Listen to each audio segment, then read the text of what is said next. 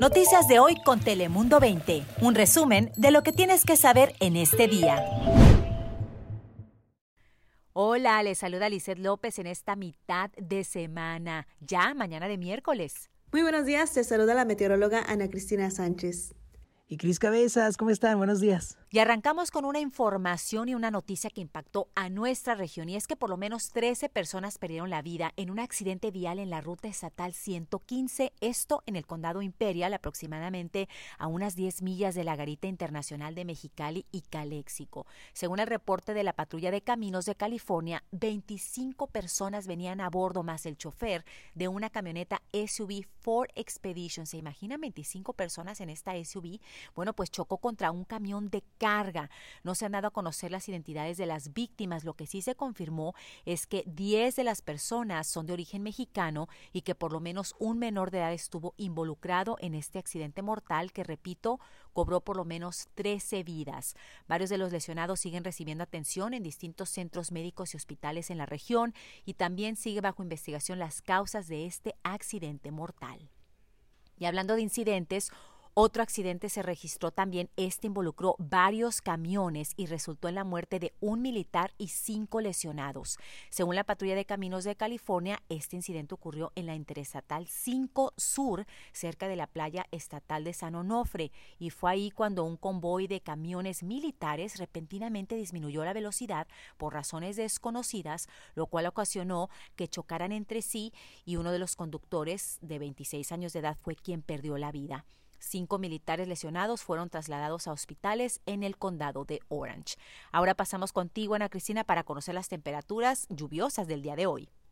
Hola Lizeth, muy feliz miércoles. Hoy arrancamos el día con cielo soleado, pero rápidamente llega la lluvia a toda nuestra región, iniciando en la zona costera, lluvia y tormentas eléctricas durante esta tarde, con fuertes vientos en la zona costera, esto antes de la precipitación, pero ya con las tormentas eléctricas, estas pueden generar lluvia moderada a intensa que va a dejar alrededor de media pulgada en tanto acumulados de lluvia en la zona costera y al interior hasta una pulgada. Así que muchísima precaución en las carreteras si tienen que salir durante este día, especialmente durante la tarde y ya por la noche un poco de lluvia continuaría en la zona montañosa y hasta un poco de nieve, pero no espero acumulados de nieve en las montañas de nuestra región. En Big Bear, si acaso entre una a dos pulgadas de nieve, pero en realidad esa lluvia nos va a afectar el día de hoy y a mañana, cielo soleado, pero sí sentimos ese marcado descenso en temperaturas. Así que te invito a que sigas las condiciones del tiempo y también el radar en vivo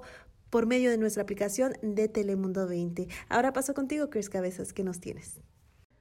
Gracias, Ana Cristina. Y escucha esto porque sé que te gusta pasear aquí en San Diego y muchos visitamos el Parque Chicano. Bueno, un artista latino, mejor conocido por sus obras de arte en Chicano Park, está demandando al Distrito Escolar de San Diego por la destrucción de uno de sus murales. Precisamente en los años 80, Salvador Torres pintó una pieza de 75 pies en una preparatoria. Sin embargo, en septiembre del año pasado, el distrito derrumbó el edificio y Torres está declarando que él nunca fue informado sobre la demolición, mientras que las autoridades educativas afirman que el mural no podía ser llevado a otro sitio para preservarlo debido a que fue pintado directamente en el edificio el cual contenía pintura con plomo y asbesto. Lamentablemente son eh, nocivos para la salud, por este motivo lo retiraron y ahora están en esta demanda.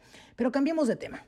Y vámonos al centro de San Diego porque se registró un intercambio de balazos afuera, justamente afuera del centro de convenciones. Esto sucedió luego de que un oficial intentara detener a un conductor que habría ignorado un semáforo rojo. Según la policía del puerto o Harbor PD, el sospechoso salió del auto y disparó contra el oficial, por lo que la autoridad también abrió fuego y posteriormente ya el hispano de 29 años de edad fue arrestado. Sin embargo, un peatón que estaba pasando por la zona reportó haber recibido uno de los disparos en el trasero. Afortunadamente, no sufrió heridas graves, ya que asegura que el estuche de sus lentes detuvo la bala. ¡Qué suerte! Ah, también informaron que ni el oficial ni el sospechoso tuvieron lesiones. Esto es todo por el momento. Yo soy Cris Cabezas. Lisette, regresamos contigo. Gracias, Cris. Y antes de despedirnos, hablemos de un tema importante, el de salvar vidas. Y es que actualmente los bancos de sangre en todo el país están batallando para cumplir con la demanda en la nación. Pero aquí en San Diego la situación no es nada diferente, de hecho es crítica. Y es que se reporta una escasez de sangre, especialmente tipo O. Así que si a ustedes les gustaría ser donantes en el Banco de Sangre de San Diego, pues les informo que este miércoles se llevará a cabo un evento de las 11 de la mañana a las 4 y media de la tarde en el distrito Midway. Si quieren apoyar con esta causa, pueden ir a esa zona o pueden agendar una cita visitando la página de internet sandiegobloodbank.org. Es una muy buena causa donar sangre. Como les digo, hay escasez especialmente del tipo O, pero si ustedes no saben el tipo de sangre, no importa. Pueden como quiera asistir a este evento desde las 11 de la mañana hasta las 4 y media de la tarde. Yo soy Lisa López. Recuerde que tenemos más información en todas nuestras plataformas. Noticias de hoy con Telemundo 20. Suscríbete para recibir alertas y actualizaciones cada día.